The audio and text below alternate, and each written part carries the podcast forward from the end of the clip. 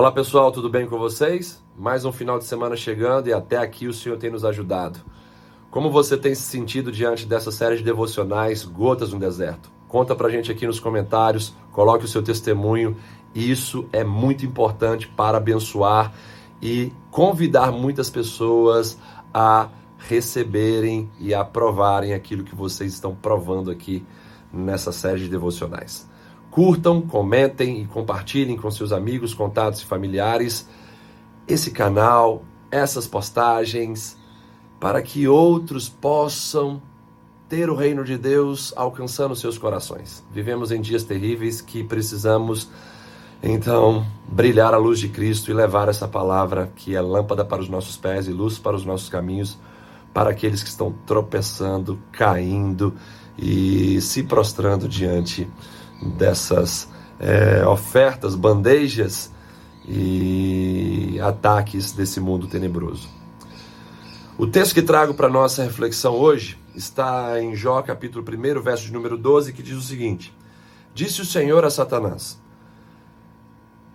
Eis que tudo quanto Jó tem está em teu poder, somente contra ele não estendas a mão. E Satanás saiu da presença do Senhor que, que está acontecendo aqui? Satanás vai diante de Deus para acusar Jó. E a acusação é de que Jó tem uma fé superficial. Satanás está dizendo: Jó só teme o Senhor, só, tem, só serve ao Senhor, porque o Senhor tem mimado ele com muitas e muitas bênçãos.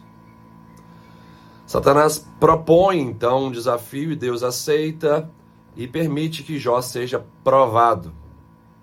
Lembrando que provação é algo que vem de Deus para um fim benéfico, para a nossa edificação. E é isso que acontece com Jó no capítulo final ali é, de seu livro. Nós vemos que Jó ele é, passa a conhecer o Senhor de uma forma inédita na sua vida. Ele aprofunda o seu relacionamento com Deus. Já a tentação é algo que vem de Satanás com um fim destrutivo. E Deus não tenta ninguém. É algo que apenas o inimigo faz. Diante é, do sofrimento, Jó passa a sofrer bastante, perde os seus filhos num só dia, perde os seus bens também, perde a sua saúde e fica num estado deplorável. Diante do sofrimento, nós temos algumas maneiras de é, enxergá-lo, entendê-lo e respondê-lo. Nós vemos os moralistas dizendo que o sofrimento ele vem por causa do pecado. É o que os amigos de Jó falaram com ele. Você está sofrendo tanto assim, é por causa de pecado. Tem pecado aí, Jó. Tem que confessar. Os céticos vão dizer bem assim: é, Deus não está nem aí para mim. Deus saiu para almoçar esqueceu eu aqui nessa dor, nesse sofrimento. E de nada vai valer esse sofrimento na minha vida, porque é assim mesmo, deixa a vida me levar, não estou nem aí para nada. É, enfim, é assim que enxerga é, o cético. O cético enxerga assim o sofrimento. E diante de tudo isso, onde é que estão os sábios para enxergarem de maneira correta o sofrimento? O moralista vê que o sofrimento é por causa de pecado. O cético vê que o sofrimento é porque Deus não se importa com ele e que a vida é insatisfatória mesmo.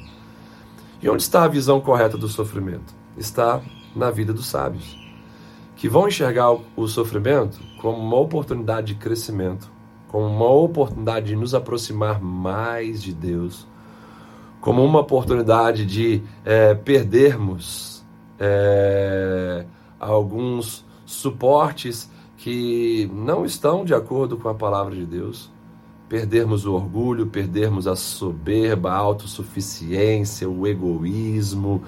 Enfim, é assim que o sábio enxerga o sofrimento. Como um instrumento que nos transforma a imagem e a semelhança de Cristo. Quanto mais sofremos, sofremos é, com Deus, entendendo que Deus está permitindo isso para, para as nossas vidas, mais sabedoria nós temos por intermédio da paciência. Como você enxerga o sofrimento? Como um moralista, como um cético ou como um sábio? Que Deus te abençoe, um ótimo final de semana e até a próxima devocional.